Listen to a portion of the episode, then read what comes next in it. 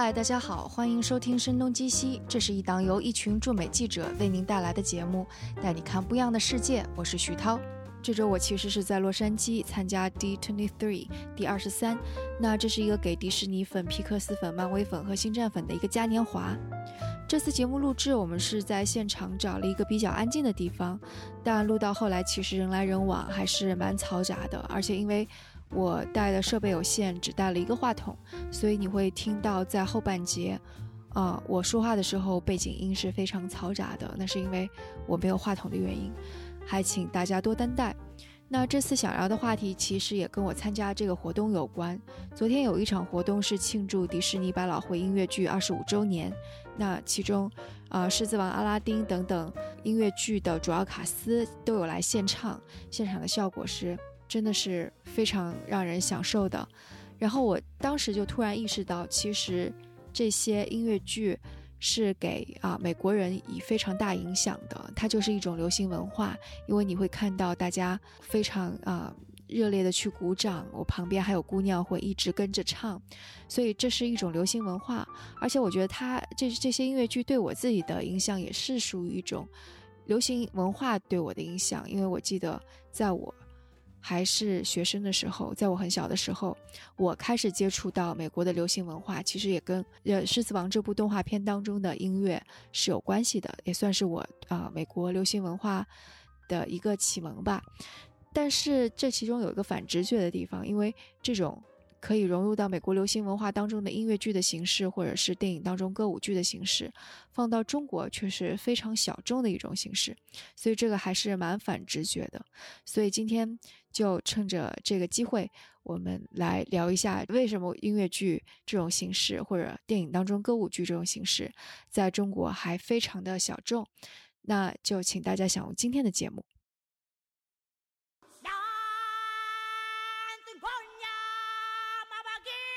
那今天和我们坐在一起的有周黎明周老师，他是非常著名的文化评论人和影评人，在两年前也做客过《声东击西》，和张青一起聊的是《星战》的粉丝经济。Hello，周老师，欢迎做客《声东击西》。你好，大家好。然后另外一位是呃沈一，然后他是比较对音乐剧是非常非常了解的，也算是粉丝吧。啊，非常非常了解，也称不上，就是一个爱好者。声音，那你要不要先来说一说你是什么时候开始喜欢音乐剧的？因为其实我在我最早接触到的音乐剧里面，音乐其实《狮子王》的音乐，但是我第一次意识到是说，哎，这个音乐是从一个音乐剧里面来的，其实是《美女野兽》。当时是因为我其实正好是在刚刚开始接触到一些流行文化，然后小的时候流行文化，然后开始听欧美流行音乐，然后这个时候的话就会听到一首歌是《美女野兽》的《Beauty and Beast》，是 Celine Dion 的版本。然后那时候觉得歌很好听，很震撼，但是而且里面其实感觉不仅仅只是歌词美，他两个人对唱之间是有个故事背景的，所以在那个情况下。然后产生了好奇心，所以就去了解了一下《Beauty and Beast》是从哪里来的这首歌，所以才知道说原来是从音乐剧里面来的，然后才说哦，原来还有音乐剧这样的一个形式。所以之后有一次是到现场观看了这个呃音乐剧之后，你会发现是说它的这个声音，还有它的舞台的效果、它的布景等等，给你一个全方位的非常沉浸式的体验。我们现在一直在说各个方面，从游戏的虚拟世界到我们。实际的乐园里面的一些体验，大家都会说沉浸式的体验。那带给我第一次的一个沉浸式体验的话，就是我在上海大剧院里面观看音乐剧《猫》的这个环境当中体会到的。那周老师，您是什么时候开始喜欢音乐剧的呢？呃，我看到的第一部就是真正。呃，世界水准的音乐剧应该是《音乐之声》。呃，我很长一段时间里面对《音乐之声》是有特殊的感情。呃，一方面，我我我其实不是学这个艺术的，我是学商科的。啊，我在美国学的商科。然后我当时跟朋友一块儿呃搭档要做一个音乐剧的时候，啊，那个时候当然还没有那个，而且迪士尼那个还没进来，就我就觉得，就你一定要做一部呃，就是大家都能喜欢的。那种剧，然后当时想到在中国有知名度的，呃，大家都喜欢的，就是只有音乐之声。所以我为了买音乐之声的中国的版权，我费了很多很多劲，我，我是在九七年筹备，九八年呃一月份开始演的，呃。那个是中文版啊，《音乐之声》的中文版。现在国内演是另外一个人重新去买的。当时我我我买的时候，那个呃，就是我自己重新翻译，然后重新甚至配器那些我们都改了一下。呃，我我后来感受到它的魅力，就是说音乐跟纯粹的啊呃，那就是没有音乐的电影相比的话，呃，它有一个最大的特色就是音乐越是音乐越是重要的那些剧作，不管是电影还是舞台剧。你可以反复看电影这个行当里面，当然迪士尼的很大量作品都是非常的经典。那么你在迪士尼之外的其他的作品，你可以去分析，就好的那些作品都是有这个特征在里面，都是有这个特征。因为我觉得，呃，热爱音乐是人类共通的，呃，不管是呃什么文化背景，是发达一点国家还是发展中国家。呃，大家都喜欢音乐。在音乐剧进入中国之前，很多人觉得戏曲是像。西洋歌剧，那么就又会讲到说啊，比如说我们京剧是两百年历史啊，那个意大利歌剧是四百年历史，但是我们的昆曲是六百年历史。那再往前的话，到什么年代？实际上我不是专家，我不知道，但我我相信可以追溯到更久远，在某个国家。你如果我们把视野放得广一点，就是包括我们内地跟香港、跟台湾整个讲中文的地区。实际上有一个音乐剧的黄金时间是大家比较公认的，就是港台的黄梅调音乐，叫黄梅调音乐。那黄梅调音乐的这个起源是安徽的黄梅戏。那么当时据说邵逸夫先生就是我们中国电影的真是大拿了，就是他活到了一百零六岁，好像就是当时，呃，他们就是在五十年代的时候，因为。美国的音乐剧很发达，然后他们在港台是可以看到美国电影的，然后他们就想到，就我们中国为什么不做自己的音乐剧？那么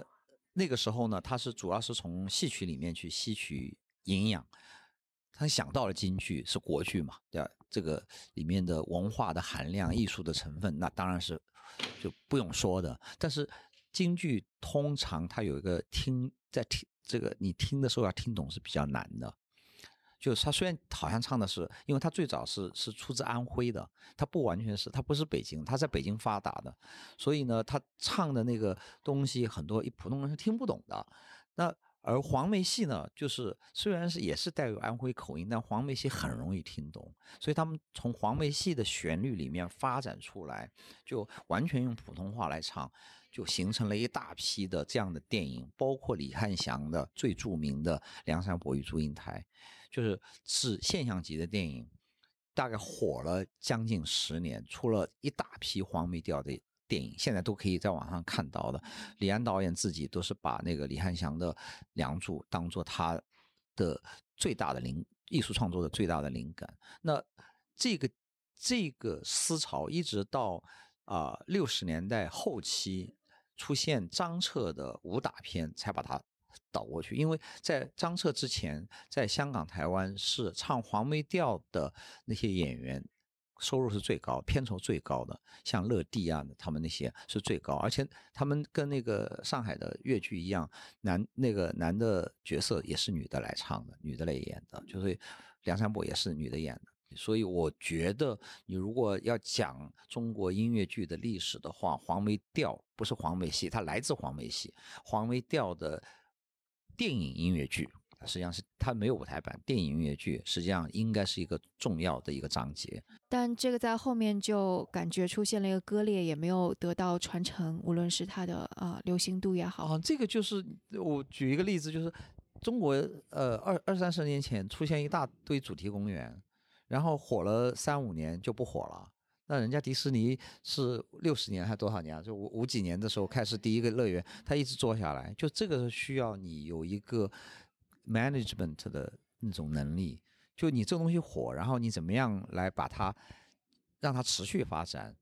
就是你你需要是一个商业的一个机制，我们没有这个机制，我就变成自生自灭。实际上之后大家不是不喜欢，就其实你之后。你需要找新的发展的路子，就还是用音乐、用歌曲来讲故事，但是故事可能要有新一点的东西，你怎么样追上时代，对吧？六十年代我们都知道，全世界都是大变化的时候，就是你怎么样追上时代，这个这个是需要发展的。那我们就缺乏这个机制，所以就就造成就是说，哎，火了一下就没了。嗯，我们主题乐园火的时候很火啊，然后就大部分就没了。我们的影视基地也是几百个，然后现在存活下来可能都不到五个吧。那最近的又是另外第二波起来了，就就是你市市场是绝对有的，而且这个市场是我们中国市场那么大，而且很丰富，高端、中端、低端都需要，但是你都需要去经营，需要经营，这个就需要一流的管理人才。那我们觉得你我们。对音乐剧的话，我们需要艺术人才。我们大家都知道他有没有作曲好的作曲，弄了半天，现在就出了一个三宝，对吧？三宝写的不错。那周杰伦呢，就是一直在试一下，试一下，他也没有完全真的认真的投入。那张学友他是一个歌手，他自己不不写作。那张学友自己在台上唱的时候，真的是就是完全他的那个那个换挡换的很好。就他唱音乐剧的时候，他唱《雪狼湖》的时候，真的是音乐剧演员，他不是一个流行歌星。唱的，他是在演绎角色的。那其实我们看他演的电影就知道，他是个很好的演员嘛，啊，所以就是我们需要一批这样的人才。就我们在中国很长一段时间缺乏人才，是因为他是跨界的。你比如我我们国家就是学表演的人，他不需要学唱歌跳舞；学跳舞的人都不需要学唱歌，对吧？不需要，就他表演也会一点，但是不是。不是很强，但你到了百老汇看到那些演员，就是真的是三项都是样样都很能干。但我们之前的那个京剧要求也很高啊，唱念做打，然后还有包括样板戏之类的。也不，样板戏跟它情形不太一样。中国的戏曲是有很悠久的历史跟传统，就是我们现在的音乐剧跟中国的戏曲是有相似的地方，但是不完全一样。所以有人说，哎，我们早就有这个音乐剧。我是觉得，你如果广义来讲，用音乐来表达一个故事，那是早就有。那我我相信京剧也不是最早的，可能在某个文化里有更早的东西，对吧？但是像音乐剧那种方式，就是它不是用相对固定的旋律跟曲风，那这个是是从二十世纪才开始有的，而且它的源泉源头实际上是呃西方的轻歌剧。加上当时的 vaudeville，就是有点杂耍性质的，就这两个根源合在一起。然后最初的时候，它是比较属于比较低俗的一种娱乐形式，后来慢慢慢慢才进化了，有些文人进去，就跟咱们京剧这点也比较像，有文人进去，然后影响他。你比如说最初他唱歌的时候，也就唱歌就唱歌了，唱歌的时候剧情就是不发展的，后来。有人大概是到一九二几年的时候，开始有一个叫 Showboat 的一个演出船，那部那部戏就是往这个方向推，然后把之前搞笑的杂耍的东西变得反映社会现实，就它整个档次就提升了一。提升了一大级，所以一直是有人在 push 他，就让他这个艺术形式慢慢慢慢走得更加专业、更加的辉煌。所以我们现在中国发展的音乐剧，就是是是按照那个我们说的音乐剧是那个传统。所以我觉得我们现在的音乐剧跟流行歌曲是有关系的。你像西方的叫 jukebox musical，像那个《妈妈咪呀》，它是有现成的一堆流行歌曲，然后把它串成一个 musical。那像这种就显然就百分之百来自。流行歌曲了，对吧？所以呃，那也有人去玩别的，你像摇滚莫扎特。当然，我不知道它里面有没有用莫扎特的很多音乐。就是它它的选材是，从故事的选材到音乐风格是百无禁忌，你任何东西都可以可以可以入戏啊。你比如说，我们一般看音乐剧的时候，你呃这个音乐剧大家觉得是合家欢的。大家都可以看，因为它很积极、很正面向上。但后来有人就觉得，我干嘛一定要走这种风格呢？我可以走不一样呢，那就出现了芝加哥。那芝加哥就是一个很黑暗的一个戏，就完全不适合小孩的。那他也成功了。所以我觉得，做艺术形式，肯定一直是有人在，就是在啊找新的发展的路子，就是呃呃。我相信未来中国如果原创音乐剧很发达的话，肯定我会做出我们的民族特色来。但是在现在这个阶段，我觉得我们还是在学习人家的阶段。等到我们成熟了以后，我们最终的目标肯定要做我们的，就是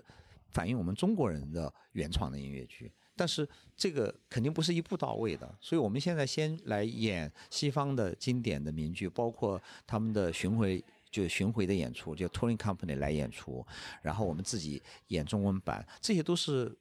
在我看来都是必要的发展的过程，最终都是要走向就是我们自己的原创的音乐剧。当然，我们现在也有像三宝他们自己也在做，啊，包括最近那个湖南卫视做的《深入人心》那个节目，就开始大量推那个音乐剧。呃，实际上你在去看那个。网友的留言，很多人觉得这个太高级了，就是我不明觉厉啊，我觉得看看不懂的，我觉得那些人很厉害，因为因为他对这个背景不了解，因为比如他这个人出来唱的那首歌，他不是一首纯粹的流行歌曲，他是有故事背景的。那你不知道这个故事背景的话，你觉得我我在那边激动什么？我的就不知道这个背景嘛？对，这个的确是。他对于观众的要求会比普通的流行歌曲高很多。基本上所有的流行歌曲，你是不需要去知道背景，你光看那个唱词词，你就知道大概是个分恋爱啦、分手啦，就翻来覆去就那几个题目嘛，对不对？所以音乐剧它肯定是比那个要复杂很多。所以我觉得音乐剧，呃，有更多人欣赏，跟我们国家的经济的发展有关系，跟我们的文化的发展，跟我们的文化的开放都是有关系的。因为其实刚才周老师也有提到，是说音乐剧对于人才要求是很高的，你必须是一个全能型选手，你会唱、会演、会跳。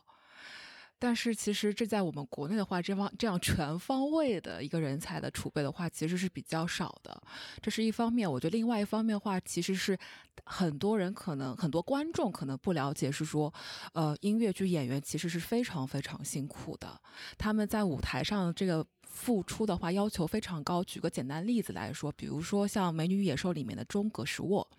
然后他其实一直整场两个多小时演出的时候的话，他必须要背一个大概要呃将近三斤左右的一个道具在身上，所以的话，他基本上得全程这样演。那你想，这对于体力的要求是一个什么样的要求？然后再比如说像这部音乐剧里面的野兽，他也是，他得全身都是穿那个野兽的皮。皮在身上，所以的话，他们整场演完基本上是虚脱的。这种的话，其实对于演员，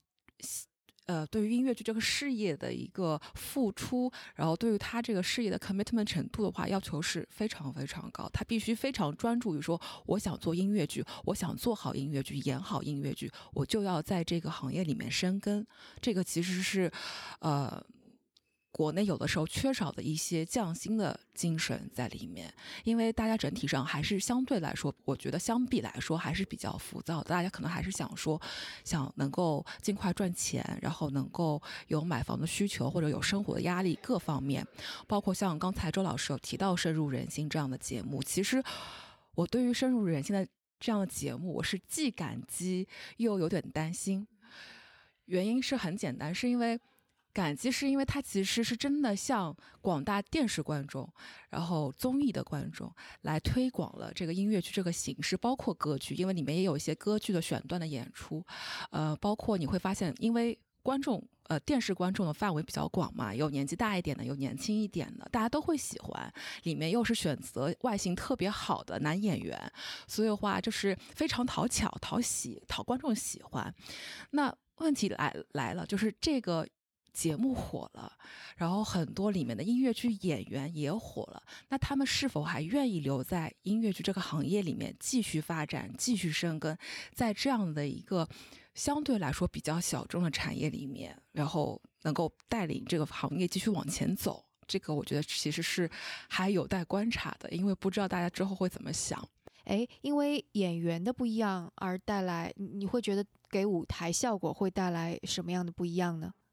我觉得会有区别，一方面是说横向比较不同的卡司，它可能每每次呈现出来的一个效果会不一样，包括是说同一。同一批卡司，他每你每次去看的时候，感觉会不一样。其实就像刚才周老师有提到，是说音乐剧的这个是个现场的演出，它的现场感其实是非常强的。我觉得其实音乐剧有点像什么，有点像一个定制化的产品，但是它并不是为你个人而定制的，它是在一个某个时间点专门为那个时刻而定制的，就是你可能。比如说是某部音乐剧第一次开幕的时候，你去看是一种感受，然后到他演了一周年或者是半个月的时候，你再去看，可能又是一种不同的感受。因为演员他们自己对于剧本也好，对于角色也好，他们贴近的程度或者是说了解的程度在变化和演进当中，所以这是为什么一部音乐剧你可以重复不断、常看常新的一个体验。呃，音乐剧刚才盛一讲到，就是啊，呃，那个音乐剧，呃，那个呃，深入人心里面也有歌剧什么。实际上，我觉得对。国内的音乐剧就是发欠发达，一个很重要的原因就是普通观众对它的定位是不了解，甚至是误解。你比如说，呃，在美国音乐剧的市场很大，要大于歌剧啊。一般歌剧演半年、一年就算很成功了，音乐剧演一年是被认为很失败的，因为它的投入很高，它得连演两三年才能被认为可能可以收回成本啊。那么歌剧呢，它是一个。呃，从这个金字塔的角度讲，它更高端，但是歌剧是比较小众的。部分歌剧演员会去演音乐剧，但它里面有人才之间有有一定的流动，但不是很很多。那么在我们中国的话，大家不知道，很多人一说音乐剧就以为就是歌剧，演歌剧可以连演好几场，然后爆满，但是演音乐剧反而。反而就除非那些特别有名的音乐剧啊，就有的时候演两三场就就没人看了。那在这在美国是不可思议的，因为音乐剧的定位它的受众就是比较广的，要比歌剧广。但是在我们那边，哎，往往有的时候有些歌剧反而比音乐剧更容易吸引到观众。为什么呢？因为歌剧的观众知道这个出戏我爱看，它它是定向的，定向的，而音乐剧。它放出释放这个信号以后，很多人不知道这个东西是不是适合我去看，他不知道，所以我就觉得音乐剧在中国现在还处于一个普及的阶段，就需要很多很多人来。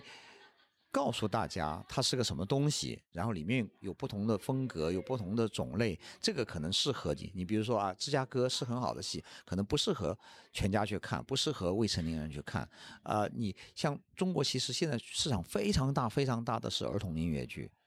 因为大家很小小孩特别喜欢嘛，那中国的儿童音乐剧实际上大部分就是赚快钱的，他做的很粗糙。我去我们中国也出了几个算是比较不错的 IP，像《喜羊羊》《和灰太狼》，也有人买了以后去做音乐剧。我带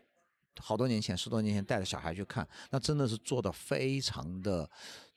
简单简陋啊，粗制滥造可以说是那。我当时就想，如果你好好认真做，去经营这个 IP，把它做得很质量很高的话，那你不就可以长演吗？对啊，但是问题大家一方面可能没这个能力，另一方面可能他也不会那么想，对吧？他没那么想，所以我就觉得，就是在儿童音乐剧方面或者合家欢音乐剧方面，迪士尼其实是起了一个很好的榜样，就是他把一些高质量的那个作品带进来，让人家看到音乐剧可以做到这么一个高的水准。那包括《狮子王》。电影版怎么样搬到舞台上？实际上是给了一个巨大的挑战，因为它发生在非洲草原，你舞台上怎么呈现非洲草原？就是就是你舞台跟舞台的局限性就显出来了。后来那个女导演朱莉泰摩，她想了一个办法，就是她不写实，我回避写实，因为写实的话你比不过电影。她用写意，而且她写意的手法有相当。多的元素是来自东方，包括咱们中国那种，就面具也好，还有那种对那个那个那种各种暗示啊那些，那我觉得很高级，很高级。所以我们我们我们很多人就觉得啊，这个迪士尼的音乐剧啊，我知道它市场很大，但艺术水准好像没有创新的东西。我说你们要去看《狮子王》，我这个《狮子王》纯粹论艺术。都是非常高级的，非常高级。当年他得了这么多托尼奖，不是说他票房卖得好给他的，而是他的艺术性。就是你你你，如果你是一个新的音乐剧观众，你看的第一部是一个粗制滥造的一个戏，你就以为音乐剧就是那样，你可能有以后再也不来看了，对吧？所以你啊有还另外有些人觉得啊，你说的音乐剧是很好，我在电影上看过了，看过我就不需要再看第二遍了。那这个观念就是错的，因为音乐剧。舞台版的音乐剧跟电影版的音乐剧，它是有不一样的地方。电影版当然它做的很完美，但是它已经是凝固了。舞台版可以一直改的。舞台版在美国的话，你先要先要的 preview，然后演出的时候过一阵子他们来看一下啊，应该做一些什么样的调整。所以你是在不断的改进当中。那这个是舞台特有的一个一个优势嘛。所以我觉得我们现在对于这个音乐剧存在的大量的不了解啊，市场不成熟，就是你像专业院校培养人才是最近几年开始，但是专业院校即便培养了很优秀的演员，你还得有观众，而这些观众实际上也是需要培养的。像可能中国跟美国不一样，或者跟西方不一样的是。西方已经有非常长的时间了，就在电视还没有出现的之前，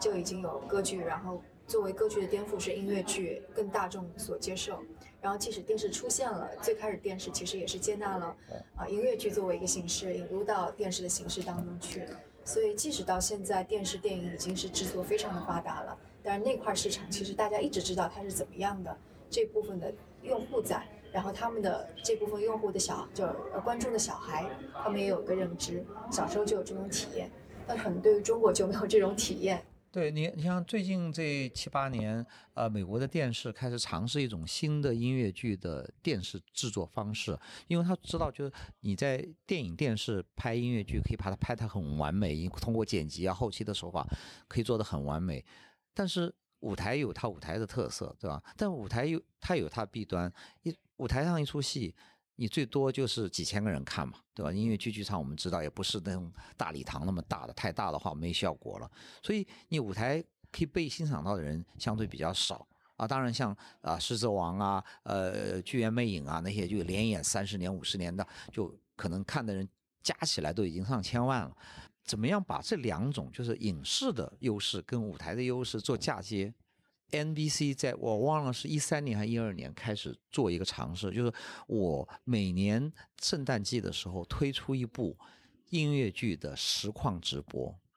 这个实况直播是保持了这个舞台的那种现场感，它不是剪出来的，保持那个现场感。但是呢，同时又一下子可以几亿人可以看到。那这个就是你唱错了就唱错了，改不了的。这个就是他的做的一个新的尝试。然后我呢看了其中的好几部，有一部不是迪士尼做的，是福斯做的，叫《Grease》，Grease 直译叫油脂啊。这个呃好像地道的翻译是火爆火爆浪子啊，火爆小浪子。呃，早年七十年代就有个电影版了，就有电影版。后来百老汇也不时过几年拿出来演一下。那你？从剧情到歌曲，大家都已经起码美国人都很熟悉了。他为什么就要重新拍一版？那我当时就觉得电影拍的也不错，而且那个时候那个呃那个 John Travolta 还没出名啊，还挺帅的。啊，现在成了大明星了，你看有大明星在里面，就觉得就够了，对吧？你要看舞台版，可以去纽纽约看呢，为什么还要做一个电视版呢？后来我看完才知道，这个电视版跟之前的电影版跟舞台版真的完全不一样，它真的就是一个影视。就是影像跟舞台的嫁接，他那个很厉害，他那个拍摄我就不说了，他那个拍摄本身就让我就惊惊呆掉了。他他转场那些怎么转过去的换装，就是他中间怕去闪回到另外一个场景，换装那个速度，简直是不可思议的。他搭了他在洛杉矶那个摄影棚里搭了好多好多台。然后在演出的临时演出之前，突然下雨了。他他那个唱第一个镜头从室内一直跳到外面，他外面下雨了怎么办？临时编雨伞舞。哇，这个这个这种能力就是就是你拍电影是不会碰到这种问题，因为电影你就避开就行了，对吧？这个我就觉得就是音乐剧的魅力。这个戏已经这么经典了，大家都耳熟能详了，它可以反复。舞台不仅是反复在舞台上演，它还可以被反复拍，拍出拍出新的那种质感来。我我看到我看了大概五六部吧，就是那个就相当于他们的春晚，就是他们年度大戏，他们排的时间很长，然后就重量级演员来演，但是他是现场的，出错就全部。你现在去看那个之前演过的那些保留下来的出错唱错那些全部不改的，全部不改。哎，那这个是收视率怎样呀？呃，第一部就是演的是音乐之声。那个啊，Kelly Clarkson 主演的，就是当年的美国好声音的那个呃，对这个是第一个冠军嘛，对，然后真的那个效果非常好，就非常好。他是他是把舞台的特色跟影视的特色做了一个嫁接，做了一个嫁接。然后因为那个收视率非常非常高，后来就做，因为他一家 NBC 做的，NBC 成功了以后，别的一些哎。你做的这么好，我也开始做。他可以去买别的剧的版权来做，但是他做了这个以后，我相信对待舞台的演出也是有刺激的，因为美国的观众比较成熟，他他不会说啊，我已经看了这这么一个很完美的版，我以后不需要去看舞台版。他以后去看舞台，他可能有更大的动力去看舞台版，而且舞台版可以做出跟影视版不一样的效果来。所以我觉得整个它市场。啊，到了这么个水准以后，它各方面的联动就会比较多，然后它对艺术的创作会比较有刺激。你像这个，在美国，像伯恩斯坦啊，Leonard Bernstein 这么大咖的古典音乐界的顶级的大指挥家、大作曲家，他会去写音乐剧，而他写的音乐剧《West Side Story》西区故事就是美国的一个经典，对吧？那。流行歌手也可以唱，古典歌手也可以唱，大家可以唱出不同的质感来，所以我觉得这个就是一个很好的发展。那需要人才，也需要培养市场。其实说到培养市场的话，我觉得对于中国这边来说，我觉呃，中国观众为什么对于音乐剧这个接触程度没有美国这边这么高？我觉得还有一个原因是因为，就像刚才呃周老师有提到说，呃。其实音乐剧在这边的话，它可能会有一些经典的故事的一个重续，但是这些故事拿到中国去之后的话，中国观众就没有这个上下文了，没有这个文化背景和故事背景，他可能需要对于他们来说，这就就是个完全全新的故事，我要重新来了解你背后的这个文化背景啊，你的历史啊，等等等等之类的，我才能够理解你这故事在说什么。另外还有一点，我觉得是一个语言的问题，因为很多一开始进入呃大陆的音乐剧的话，其实都是英文原版的。那我觉得早期的中国市场的话，其实观众们的英文对于英文接受度还没有那么高，大家可能没有办法很好去理解他们唱的什么，可能这个。音乐很动人，很感动，有叙事性等等之类的。他们可能就是喜欢音乐本身，而并没有去理解这故事内容，包括它歌词本身的一个魅力在里面。那这个我觉得是说，是我们现在有中文版的音乐剧，包括迪士尼做了很多呃中文版的一个本地化的一个。改编，我觉得其实都是很有意义的。但是讲到这话，其实正好也也是另外一个话题，就是其实，在中文改编的时候，话里面还是有很多不同的地方。就比如说，我有看到过音乐剧，他们在做中文版的时候，他们他们的歌，我其实是知道英文原版是什么的，但是他们唱的时候，我没有办法听懂他们唱的中文歌词。这我觉得可能就是有几方面的原因。一方面的话，其实它可能是跟它的这个翻译。本身是有一定的关系的，因为，呃，中文嘛，中文有四声的区别，但是英文这个里面其实是没有四声的这个区别的，呃，这个其实如果用同一个音调来唱的话，可能我就没有办法很好辨别你的中文的词组的意思含义是什么。然后还有就是刚才说到翻译的问题，翻译的问题话，你这边是不是？呃，押韵了，你这边的平仄是否合适，其实都是会影响到我们听众感受的。然后很多时候话，音乐剧现场的中文版音乐剧现场又没有字幕，可能是说制作方那边怕影响到观众的体验，所以只能纯来靠听来理解这歌词内容的时候话，其实还是对于观众来说比较吃力。对，所以我觉得这也是为什么可能大家对于音乐剧的话，呃。进入比较难，呃，我觉得还有一个，我们呃，国内对于音乐剧，因为欣赏整体的欣赏能力比比较低，所以呢，就会造成有些人呢，就是需要有一个抓手。那比如说明星是个抓手，他知道这个这个明星是有名的，所以他就说，哎，他唱我就接受。那如果现在换上一个人来是素人，呃，就是是。嗯，不是明星，但是他唱的同样好，他可能就不接受。但是你去百老汇就不会有这种现象，但明星是还是受欢迎啊。但是你如果这个人不是明星，那他一一曲大歌唱完了以后，底下人就会跳起来鼓掌。那这个在中国，我我观察过，绝对不是这样。还有一个就是因为我们的欣赏能力有问题，就是我们外国的音乐剧，那肯定是外国人演的好，就是他就就是他只接受外文的。你如果用英文唱。啊，如果用中文唱，即便这个歌手唱的很好很好，他就觉得啊，你觉得就是不地道，就他这个判断，因为他没有判断能力。那没有判，那当然总体来讲是人家水准是高一点，但是我们现在的确也有很好的演员，音乐剧演员，但是我们在对这些演员的呃态度上，我觉得是更多是追星啊，他是明星了，他明星即便那天唱错了。也没有人发现，但是如果是一个不是明星的唱得很好，大家不会说给他掌声。那像百老汇最大的那些明星，Audrey McDonald 啊，那些当初新人的时候，他一出来，第一声嗓子出来，底下就鼓掌了，就人家是懂行的，就跟我们八十年前、一百年前那些京剧票友一样，就是这个新人上来，啪一听一耳朵，我就知道这是懂行的，马上，对，就是就是你需要观众有这个。就需要观众来提升他们的欣赏能力。就我觉得，没还没到这个阶段的时候，我们只是说，那最好。那我说实说实在，如果是讲外国音乐剧，最好的就是伦敦跟纽约的那个版本是肯定最好的。巡回团从通常就会稍微差一点了，都弱弱一点，不说差一点。然后到中国那些啊，当然。客观来讲还是很不错。那我们一第一季下来就觉得啊，你自己唱就更更差了。但是实际上，你如果真的有质量把控，其实是不差的，是不差的，可以照样可以做得很。而且艺术这东西有的时候是没有标准答案。你比如 Memory 啊，这 Ellen Page 是这么唱的，那 Ellen Page 当然唱得非常好。那后来别的人上来，他可能唱的不一样，但你要听了以后，你才知道啊，也许他唱唱出自己的风格来，照样是很好的。但是我们的观众可能，你如果第一印象是 Elaine Page，他永远接受不了跟 Elaine Page 不一样的演演绎的方法了。那我觉得这个就是欣赏的狭隘造成的。我觉得这个还是得听得多了，要听得很多很多，你才能欣赏得了。然后再加上，我就觉得，呃，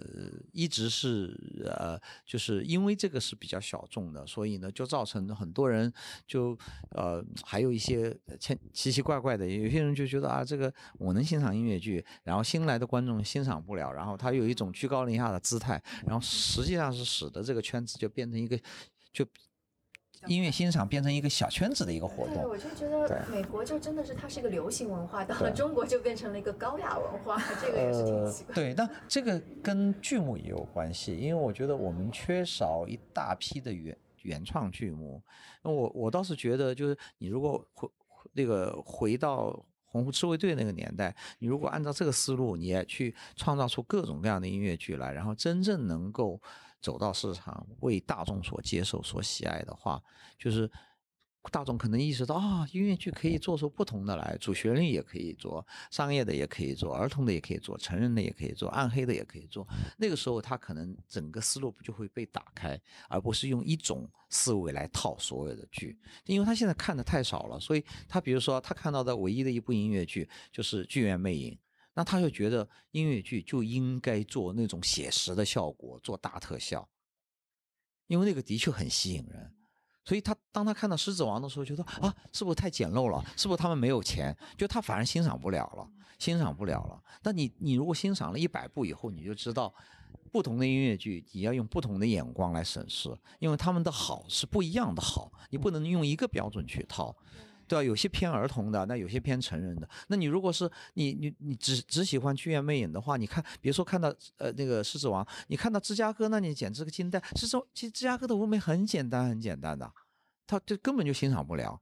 对吧？而再加上他的那个音乐跟题材都是特别暗黑的，所以就我又觉得一定是视野是慢慢打开的。慢慢打开，像深入人心这种节目呢，的确在起着好的作用。但是呢，因为它培养了明星，所以呢，又造成了一很多人他其实不是在欣赏音乐剧，他是在追星。对，这个就好事又成了坏事了。而且可能百老汇的确他自己也在不断的创新。就比方说我们说前几年大热的《汉密尔顿》，对呀，它就是一个那个对百老汇本身的一个突破和创新。就我们。把它当做艺术，大家已经接受；但当做一个可以持续发展的生意，其实是大部分人还没有这个概念，还需要管理。因为你这个生意要，你像那个纽约百老汇是四十家剧院，天天演，一周演八场，那这个就是管理，就要从宣传到整个运运营，它它是有一一批人在后面做的。那我们是现在显然是没有的，所以我们这种东西就是现在就啊演的一个戏，某个戏就刚好是大家知道他就演了，或者你放一个现在很受欢迎的明星在里面，就有人看了。如果把这个明星一换掉，就没人没人看了。那这个就说明了我们这个管理方面是欠缺的。因为我想，可能那个人才培养方面也跟美国。你看，他们从小就小那个小小学里边，可能就会有话剧团啊、音乐剧团，然后并且 Disney 有那种那个简化版本给小朋友唱的那种，让他们小朋友来唱，不管你怎么样唱的怎么样，但小朋友开心就行。然后到高中，一般很多都会有那种非常好的高中的那个社团，就像那个丽讲的，对就是这样的故事。所以你看，他们可能。你看到的最后是这些非常优秀的人才，但在他们背后有数亿，就可能个乘上一百，乘上一千，就本身非常热爱音乐，就自己平时在家里边也会唱的这这些人在后面。其实你要看我们现在的选秀节目，知道中国也有人才啊。我们中国人数是美国的好几倍，我们绝对不缺人才的。我们有那我们我们在那个那些什么街舞啊之类的那种选秀节目，你就看到很多人才。就我们没有一个机制，这些人才出来以后，你如果你你这里面肯定是有有些顶尖的，有些可能有潜力需要培养一下的。那你像我们芭蕾舞就是有个培训的基地，对吧？有这么一个机制。但是音乐剧现在是开始有了，但是就是你去呃比较美国的那个音乐剧，因为音音乐剧的人才是跟歌剧最大的不同，歌剧一定是通过训练的。只有在意大利可能可以直接上来，因为意大利它整个社会就是一个一个相当于一个音乐学院，对吧？其他都是训练的，但是音乐就不一样，音乐剧它的人才的来源是很多样化的，有音乐学院出来的，你像比如我刚刚说的，现在百老汇过去二十年嘛，这一姐奥瑞麦当劳，他就是茱莉亚出来的，她的训练是绝对是最顶级的训练，但是著名的芭芭拉史翠珊就是个野生的。她就是一个布鲁克林一个小女孩，犹太人小女孩。过了那个桥以后，就是我我喜欢唱歌，然后她就去酒吧唱。人家说哇，这个小女孩唱的很好，一下就百老汇唱女主角。因为她不是光是唱的好，就是她是在演歌，她不是唱歌，她是在演歌。所以她一下一进去就就就成了这个一姐了。那这个在我们看来是不可思议的。就他没有训练，他没有训练，但是他是有这个素质。所以你如果看我们现在的综艺的选秀节目，像《中国好声音》啊，像《这就是街舞》啊这些，我们绝对不缺人才。我们这些年轻人里面，他们自己喜欢，他自己去模仿，他自己去学习，他可能各种各样的野路子，再加上正规的学校啊，中戏啦、北舞啊这些在培养人才，我觉得这些都需要。但是我们现在。比这个更重要的，就或者说在现在这个阶段更迫切的，就我们需要这个演出的这么一个机制，把这些人才可以招纳过来，有些需要再回炉练一下，就给他们一个演出的机会。你不然的话，你永远他只是纸上谈兵，纸上谈兵，就是他没有演出的机会。而这边呢，好的人才有演出的机会。有些人可能学的时候学得很好，你放到舞台上，舞台上就。发光了，就成了一个顶级的演员。有些人可能不适合在舞台上演，就所有这些东西都是需要这些。你像比如迪迪士尼现在在上海，从开园的时候演《狮子王》演了一年半，现在是演在《美女与野兽》。那很多音乐剧演员他觉得，哎，我适合这个演员，我要去应征，对吧？他他他可能知道，他们演这么多场。可能中间有些演员要换啊什么，他就已经有这么一个机制。那中国市场那么大，一光靠迪士尼的一个剧院。远远不能满足观众的需求。我们这么多大的城市，这么多中型城市，其实都需要，而且不一定是大剧院，中等剧院也可以需要。所以，你如果真的满足市场的话，起码有几百个剧院，几几百个音乐剧的剧团，可以同时存活，可以发展的非常好，可以互相的良性的互动、良性的竞争。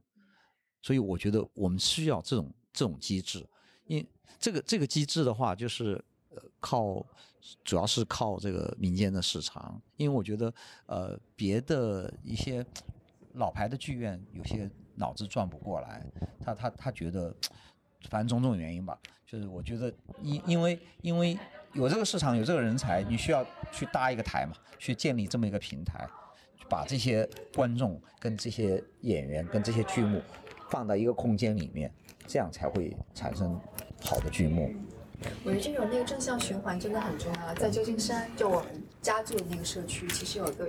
就旧金山本地的音乐剧的剧团，对，但是他当中有两个是妈妈一样的人，嗯。所以他会说，我们夏天的时候我们会组织音乐剧的 camp，对。然后就招募小朋友来，他们会跟小朋友一起来排练对，然后特别小的小孩子都能参加，就嗯比方说什么五六岁一直到十几岁，然后会说跟着呃一起来排舞，还有自己去做戏服，嗯。然后再去租一个学校的小舞台。到时候家长或者这个社区的人都会这个正儿八经的穿的很正式的对妆，然后捧着一一束花，然后我觉得这就是给小朋友最初的舞台的这种感觉，对呃，这个是非常不一样的。其实这样的一个呃童年的启蒙，其实在国内的话也正在兴起当中。其实你现在会在不管是在北京、上海，或者是广州、深圳，你会看到有音乐剧的学校。对，对，开始有了，现在对开始有了。就是我觉得区别是在于什么呢？区别是在于是说，可能在这边大家更多是说你有这个兴趣，你来参加，我并不强求你一定要发展发展到什么样的程度。然后在国内的话，其实小朋友的负担还是比较重的。在正式课业之外的话，大家可能还要去学什么英语、去学数学、学音乐，可能有些还要去学马术等等这样一些。额外的课程、兴趣爱好，大家之所以学这些这些东西、这些课程，并不是说我为了鼓励你的兴趣发展，可能大家可能是想说，我能够在我的履历上面能够写上一笔和添上一个特别的地方，然后让你在嗯。择校的时候有更多的竞争力，这是一方面。然后，其实我觉得这整个价值体系在背后都是相通的，包括比如说我们在中国音乐剧选择演员的时候，他们可能更多的是 credential based。我看你是不是专业学校毕业的，我看你是不是专业舞蹈学校毕业，有跳舞能力。但是百老汇这边的话其实不一样，他们在选择演员的时候的话，一定是 merit based。你是不是有这个能力？你是不是贴近这个角色？你站在那边是不是就是像王子？是不是就是像野兽？对他，其实你要是他觉得你说你有潜力，你贴近这个角色，他会尽力帮助你去挖挖掘你自己，发挥你最大的能力和特长在里面，并不是强求说，哎，你一定必须是茱莉亚毕业的。对，所以我觉得整体上的话，我觉得需要有这个背后的价值观的一个转变，我觉得可能大家才能够。这个留住人才、蓄水池也好，或者刚才周老师提到这个市场发展机制也好，哇，可能有个持续的一个生命活力在里面。我觉得这是一个真的是一个燃烧热情的行业，就是你能够让别人爱，是因为你自你自己就是很爱。对。然后，所以这些人就我们昨天看的那个那个那个二十五周年迪士尼百老汇二十五周年，很多人都真的是已经唱了非常非常久。当时有一个说啊，你是不是已经唱了几百场了？四千多场，对对，结果他木发萨纠正说我已经唱了四千多场了，这个就是这个数字真的非常惊人对。如果不是对这个行业的热爱，也坚持不了，我觉得。对，包括昨天那个娜拉说的，就是她说其实，呃，为什么我可以唱九年的嗯娜拉，是因为我有 endurance。那为什么我有 endurance？是因为其实我是一个呃田径选手。对他有这样的一个体力，包括他有这样的一个专注力。能够投入在这个音乐剧行业当中。呃，我我我很早的时候，在八七年的时候，我就在旧金山那个郊区很远，离旧金山其实很远，就 Livermore 那边有一个中学，他演那个 The Music Man 乐器乐器推销员，也是美国一部算是比较经典的一个音乐剧，当然在中国的知名度不是很高，呃，高中版。然后他们请我去看，我看呆掉了，我说哇，演的那么好。然后像你刚才说的，这家长穿的很正规，拿着花去看，然后还他们还买票，我记得那个时候是，对十二对十二块钱一张这样，然后他们这样的活动非常多，而且基本上每个城市都有，呃，他们有些一个学校做不起来，它是几个学校合啊，它有一个类似像 After School 这么一个 program，然后从各个学校里面去选了人，然后每年会推出一部新戏。我今年夏天的时候去看了那个呃休斯顿的他们演的一出，呃，里面有唱的好的，有唱的不太好的，但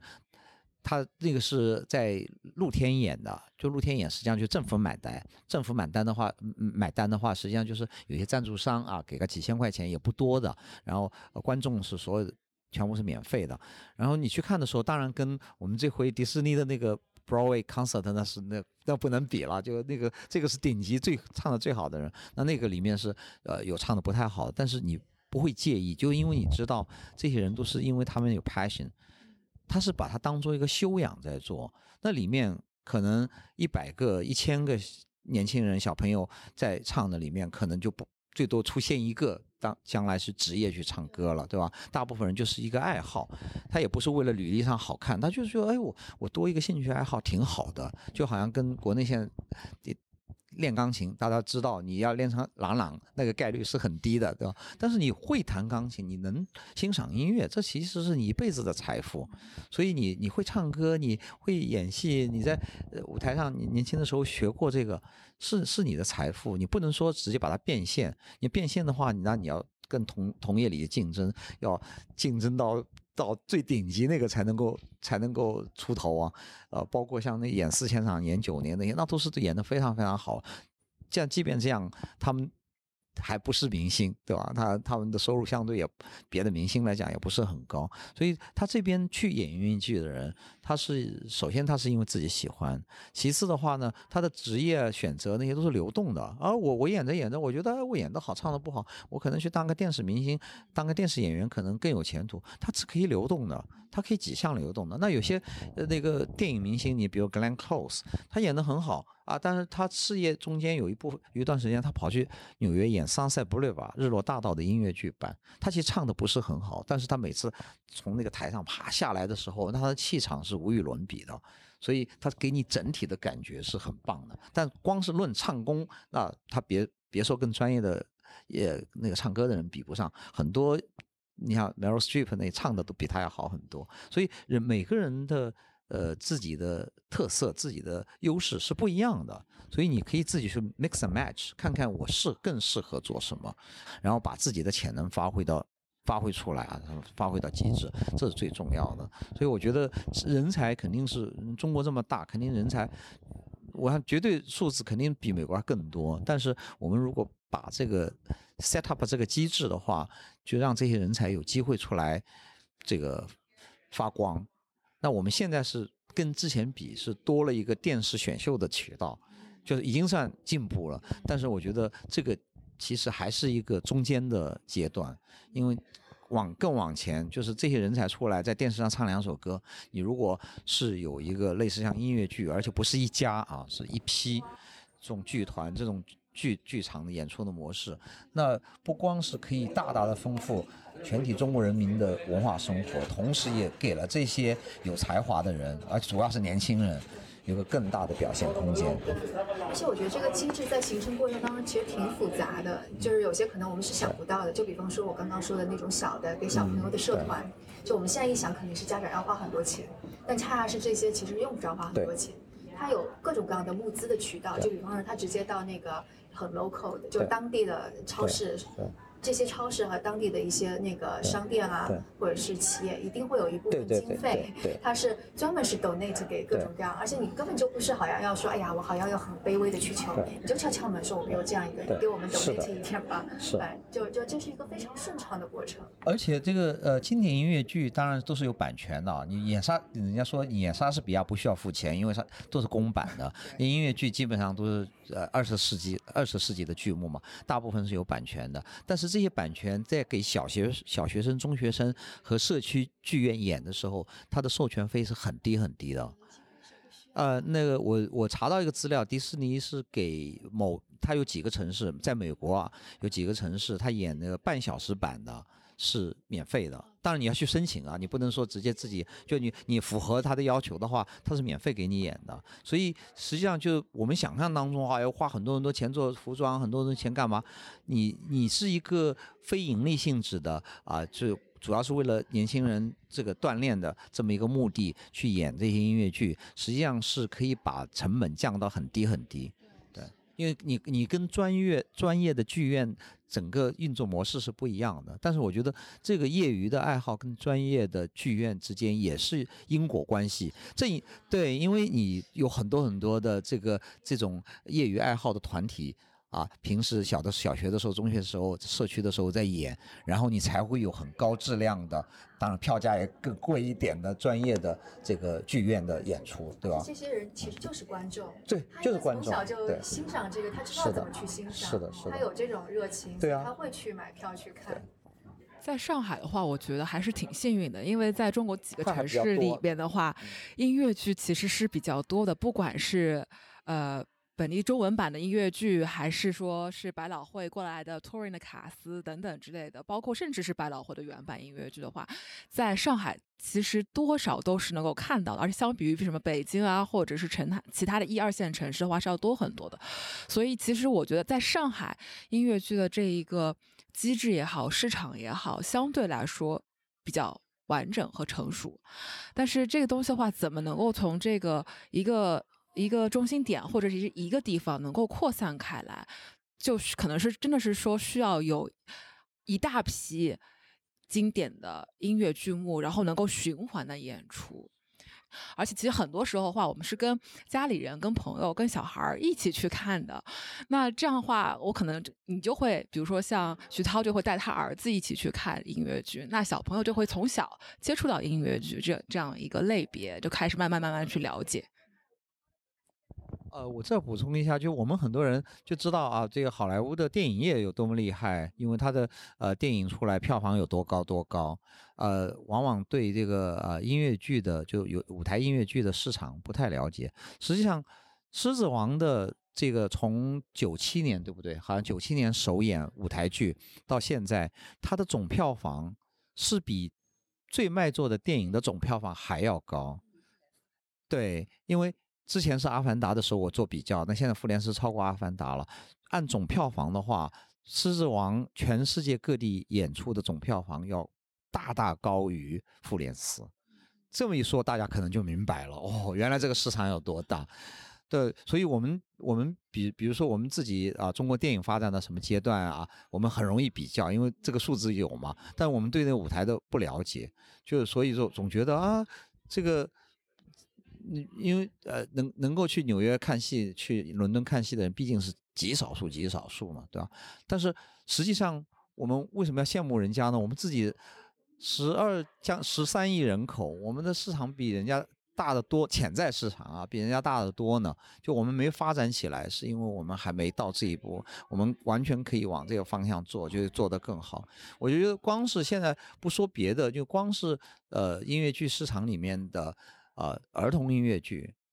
就大有可为，因为中国有相当一批独生子女，就父母是很舍得花钱的，只要你给他们的东西好一点，足够好，对吧？你别让人家看了一遍以后，以后发誓再也不来看了，觉得啊，就这这么差的一个东西，就这虽然票价也不是很贵，但是你这个。我觉得最重要的就是你，你定位可以低端，可以中端，但是你一定是认真做出来的一个东西。就还有一点是。在做这个音乐剧的时候的话，可能还是要看观众是谁，因为比如说中国市场的观众的话，他还是需要针对他们的一个品味、他们的一个喜好做一个调整。因为平时有的时候我跟朋友开玩笑说，我说很多国外品牌在做中国风的设计的时候，就容易生搬硬套。那其实音乐剧也有同样的问题，它在中国市场引进的时候的话，它可能如果是说是中文版，它需要翻译的话，它可能是需要用一些。不是单纯的纯纯翻译腔的文字，而是要用中国人能够听懂的。有的时候可能可以运用一些方言或者是一些一些俚语的东西在里面。这样的话，可能中国人可能更能够接受。比如说像之呃像在呃之前在上海迪士尼这边上演的这个《美女野兽》，包括是呃《狮子王》的话，他们其实中文版里面都有一些非常本地化的说法。比方说《Be My Guest》，他会说“请上座”。那这个话，你其实用中文来听的话，你不会觉得很突兀，你觉得哎特别容易理解，然后唱出来的时候的话，其实在这个节奏上面刚刚好。对，其实这样的这样的东西的话，其实是需要这个呃做中文版的这个 production house，他们是需要去理解和去琢磨的事情。对，我觉得像刚刚圣一说的这个重塑故事，我觉得它其实就是有一个很好的啊例子，就是刚刚上映的这个哪吒。像电影改编的就非常受欢迎，那我想这个故事大家已经耳熟能详了。如果能够搬成音乐剧，如果能够用非常好的形式去重新诠释它，我觉得中国观众会非常容易、更加容易去理解它吧。呃，你说的那个哪吒那个，那个是这个是就是我们中国是不缺故事，就我们适合儿童看的中国本地的故事，绝对比美国多得多了。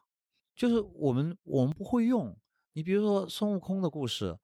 老老美都已经编成了音乐剧，我们我们自己都没编，没有人一个人去编。你说孙悟空你要做得好的话，中国肯定喜欢，中国小孩肯定喜欢，他起码看这个比要比看狮子王、看剧院魅影更有更有直接感受嘛，对不对？所以我们是需要这个去去编这个故事，就是作曲、编剧。导演需要需要这个能力，我们没有这个能力的话，那我们只是想到，哎呀，为什么人家是人家的故事好吗？啊，人家故事当然也不差，但是我们完全是就是就是可以去编的。就电影这方面，大家都已经意识到这一点，对吧？我们看好莱坞电影就觉得很好，但是毕竟离我们是有距离的，因为他讲的故事跟我们不是很贴近。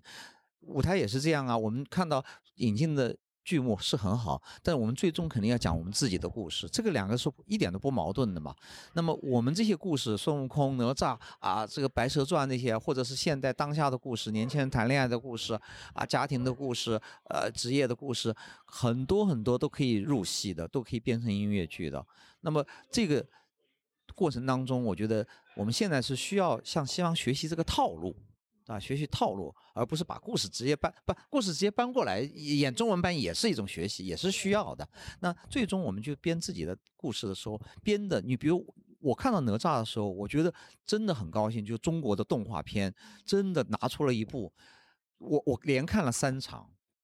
然后一场我一场比一场感觉好，我说我终于拿出了一部作品，我觉得放在全世界是不输于别人的。就跟迪士尼啊，跟别的国家那些最好的那些可以平起平坐的。但是你知道那个呃编导他做了五年，辛辛苦苦做了五年，就跟 Pixar 一部戏也是做五年，对吧？他真的是很认真去做，而且他是有 passion 的，他把自己的跟父母之间的关系那些都。潜移默化的揉在里面，所以他虽然不很商业的戏，但是你能够感受到他的内心的那种、那种激情、那种创作的涌动。那我觉得这个就是好的作品的一个本质。你不是说我光是为了赚钱，或者光是一个去描红一样去啊，人家到几分钟的时候要一个转折，我也去按个转折。他是他是拿传统的一个素材，但是他又赋予了他新的生命，他把它颠覆了。但是他又对这个老板是很一九七九年的老板是很敬重的，所以我觉得他的这种创作态度也是对的。然后他出现的效果，你看他真的是每一个细节都是认认真真在做。他没有一个明星啊，他配音演员里都没明星啊，但是做出来的东西为什么观众认？我当时就是我第一次敢在看一个国产动画片的时候，就敢跟看一个。迪士尼顶级动画片一样的，就旁边各个年龄段的人都有，然后大家一起哭，一起一起笑。我觉得这就是属于对得起中国观众的一个好的国产片出现了，然后大家就认啊。而且你在从感情上讲，离我们更近嘛，对不对？所以我就觉得我们舞台方面肯定也是这样，就我们。的确需要向海外学习最好的作品，学习他们的先进的经验，他们的创作的手法。但最终我们要用于我们自己的创作，而我们自己也不缺人才，也不缺素材，但是就缺那种工匠精神，那种创作精神。就是我我对他整套体系，你像迪士尼，它这个体系这部分，它真的这个，我觉得要学那个可能更难。更难，就是你像他 Pixar 那边和 Disney 那个呃 Animation Studio 那边，因为他一个作品出现，后面是有一个很大的庞大的团队在支撑他，就让他可以潜心去创作，真正是就是呃，起码在创作的时候，他是很就是很纯粹的，他不他不需要去计算，哎，这个地方我加一点什么，让让什么观众会喜欢，可以多卖点钱，他不需要这个，他可以做的极致。因为商业这些东西，另外有有专家在考虑，对吧？所以我觉得这个我们在中国可能还没到这一步，就我们的市场的这个行业的成熟度没到这一步，所以才会就老是一会儿就想问题会想偏，就觉得啊我这个地方不足，我要往那那儿去一点。但是实际上它是一个这个呃音乐剧的一个行业是一个系统工程，是个系统工程。其实我特别认同刚才周老师说的这个情感的一个连接的这一个点，因为其实像哪吒的话，我觉得它还有一个呃，至少这次这个部电影的话，它有一个特殊之处是在于是说它其实用了很多非常现代的话，网络用语，就是很多年轻人就是一一听就明白。然后，比如说刚才我提到那个什么阿拉丁也好，美女野兽也好，它其实是有现代观众喜欢的元素在里面，是翻新过的。它并不是说